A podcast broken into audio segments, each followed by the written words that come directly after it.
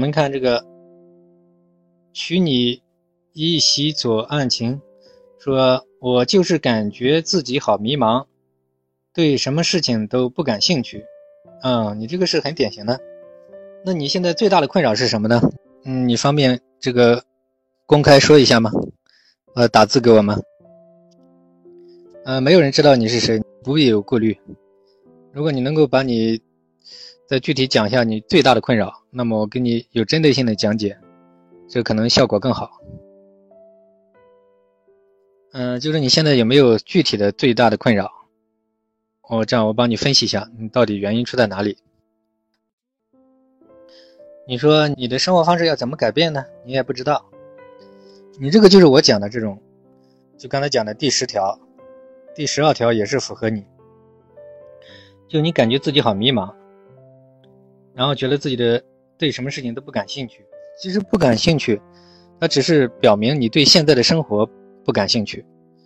从我们心理医生的角度来讲，就你肯定是自我受压抑了，就自己真正想要的生活、真正想要的东西，可能被压抑住了。可能你会觉得，因为现实的因素，或者因为环境、因为家人的关系，或者经济问题，或者种种的原因，我们讲就人就是，如果有很多选择权，就像巴菲特讲，有个股神巴菲特嘛，他说人如果，假如你的生活有很多选择权，那么这就是一个优势嘛。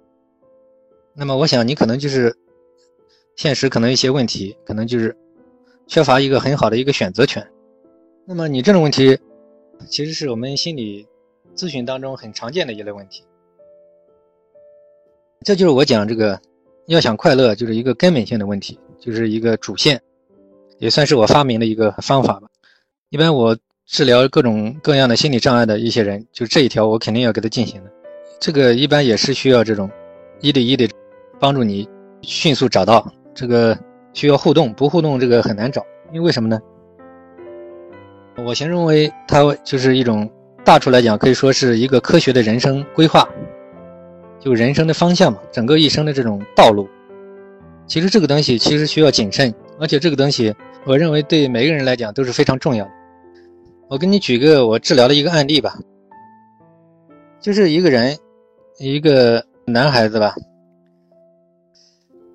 像你说，你这种就是典型的，就是没有找到自己的道路，没有找到自己的方向，啊，没有找到自己的人生真正的这种激情。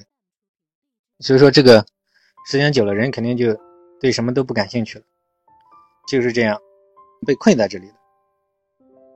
呃，你说你有时候会突然感到焦虑不安，那一个人长期这种自我成长受压抑。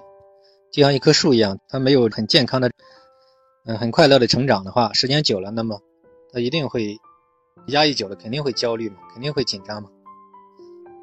你说这种每个人都会遇到吧？